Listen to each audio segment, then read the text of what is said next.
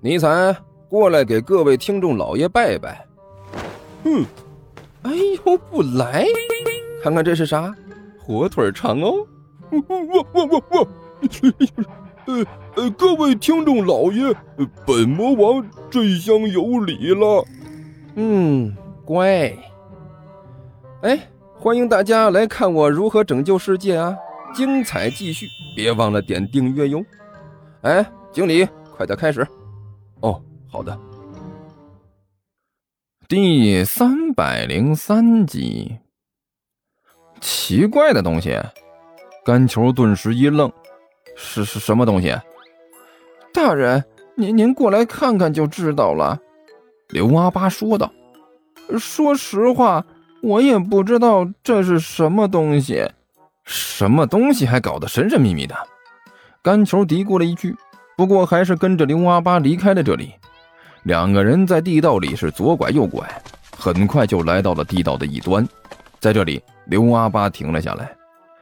大人，就是这个东西。刘阿八抬脚踢了踢地上的一样东西，说道：“哎！”甘球仔细看了一眼地上的东西，顿时一惊，地上的东西竟然是一块石碑。大人，一开始我还以为这是一块石头。刘阿八指着那块石碑说道。呃，但是挖出来才发现是一块石碑，上面好像还有字，我不认识是什么字，呃，所以只好把您找来了。我看看啊，甘球点了点头，蹲下身来，用手里的手电仔细地观察着这块石碑，同时伸手轻轻摩挲。嗯，看年头应该是很久远了，甘球嘀咕道。不过具体是哪个年代的看不出来，没有花纹，没有装饰，只有简简单单的一个字儿，还看不出来是什么字儿。甘球叹了口气，嗯，应该是一种古文，不过我不认识。那甘球大人，我们现在怎么办？刘阿八问道。先，甘球刚要张嘴说话，突然之间他的脸色一变。竖起一根手指来堵在自己的嘴边，对着刘阿八做了个嘘的动作。刘阿八点了点头，老老实实的缩到了一边。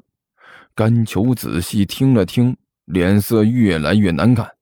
只听到了上面的土层中隐隐约约的出现了一阵阵轻轻的响声。该死的，这家伙胆子真大！甘球脸色愈难看的骂了一句。这天还没黑呢，就敢在隔壁房间里用洛阳铲开土方！该死的，这种药需要一个小时才能发挥药效，不然就容易露馅了。现在就开始用洛阳铲打土方，这不是给我找麻烦上眼药吗？不行，我要去拦住他们，说什么也要拖住他们一个小时的时间。说着，甘球转身就向地道外面走去。哎哎，甘大人，甘球大人！刘阿八顿时就急了。您先别急着走啊！您还没说这石碑怎么处理呢？哎呀，我去，这都火烧眉毛了，谁谁还顾得上这种东西？甘球不耐烦地摆了摆手，这种东西谁知道是什么？可能就是远古时代的一块墓碑，呃，或者说别的什么东西，反正看起来没什么价值，你就不用管它了，把它扔在那里就得了。呃，好吧。刘阿八老老实实的点了点头，再抬起头来的时候，甘球已经是一溜烟的没了影子。刘阿八耸了耸肩，继续老老实实的干自己的活去了，不再管那块石碑了。甘球呢不通古文，他不知道自己这错过了什么。在那块石碑上，用古体写了一个大大的“凶”字。嗯，差不多了啊，应该就是这个位置。李延独在屋子里转了几圈，终于再次确定了一个位置。他仔细看了看周围，最后点了点头。嗯嗯，不会错了，就是这里。师傅，汪旭犹犹豫豫地问道。废话，师傅干这么多年了，连打个土方都不会，那不就白干了？李延都没好气地说道。你师傅可是家传的绝学，你以为是简简单单的样子货吗？师傅，我知道您这是绝活。可是昨天咱咱们都让打下去那么深了，这也没看到什么奇怪的地方啊。王旭嘟嘟囔囔的说道：“今天您选的这个地方，我看着离昨天的地方也不太远呢。你懂什么？”李安都没好气的说道：“正所谓失之毫厘，谬以千里。还有人有失手，马有失蹄。昨天那是失误，一个小小的失误。我今天这不是在这里里里外外转了好几圈了吗？现在重新设定了位置，你放心啊，徒弟，这次绝对错不了。呃，真的？王旭还是有点不放心的问道。你跟了我多久了？怎么还是这么没信心呢？李延都没好气的说道：“你到底还是不是我的徒弟了？”呃，师傅，瞧您这话说的，我能不是您的徒弟吗？王旭干笑着说道，然后咂了咂嘴儿：“就是不知道怎么回事，我总觉得这地方有点怪怪的，怪怪的。”李延都看了他一眼。徒弟，你最近本事见长啊，竟然能看出来这里怪怪的了。你和我说说，到底哪里怪怪的了？呃，这个师傅，我我也说不上来。王旭干笑着说道：“说不上来，你还说怪怪的？你是怎么判断的？”李彦都没好气的问道：“直直直觉。”王旭犹豫着开口说道：“徒弟。”当师傅的我不想骂你啊，其实干咱们这行的，虽然直觉有时候不靠谱，但是往往都喜欢按照直觉来办事儿。但是呢，你的这个直觉来的不是时候啊，这可是大买卖。李彦独激动地说道：“我不是和你说了吗？如果我的判断没错的话，这里可是肥的厉害。”只要搞定这里，那我们就吃喝不愁了。下半辈子除了享受生活，就没有其他的追求了。徒弟，你这是心乱了呀！我跟你说啊，越是到这个关键时候，越是要咬牙沉住气。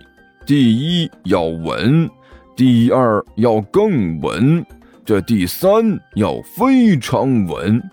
你稳住了，才能发财，明白了没有？呃，明白了，师傅。王旭老老实实的点了点头。哎，我也知道，咱这行其实老是跟一些奇奇怪怪的东西联系到一起。李彦都摇了摇头，说道：“有时候搞得心里毛毛的。其实啊，咱这行可是比买彩票靠谱多了。你想啊。”买彩票能不能中，那多没谱啊！咱这个只要开了一个大的，那就发了，可比这彩票挣得多呀！哎，行了，不说了啊，准备干活，来，把这洛阳铲给我。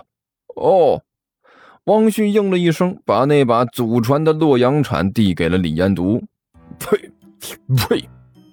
李延独往着自己的手心吐了两口口水，抓起洛阳铲，狠狠地往下挖去。嚓的一声轻响，李家祖传的洛阳铲就像是切豆腐一样，插进了个结实的地面，把这地上的泥土带了起来。然后李延独看也不看那些土，随便把土往一边一扣，然后再次举起了洛阳铲，插了下去。听着洛阳铲破开泥土的声音，李彦都脸上是一片平静。他做这件事啊，也不是一次两次了啊，手法娴熟，动作熟练，他很有自信。再过一会儿，他就能找到自己要找的东西。就在这时呢，屋里突然响起了一阵敲门声。握着洛阳铲的李彦都脸色顿时一变，猛地转过头来看着房门的方向。啊！不但是他，就连他身边的汪旭也是一脸凝重的盯着房门。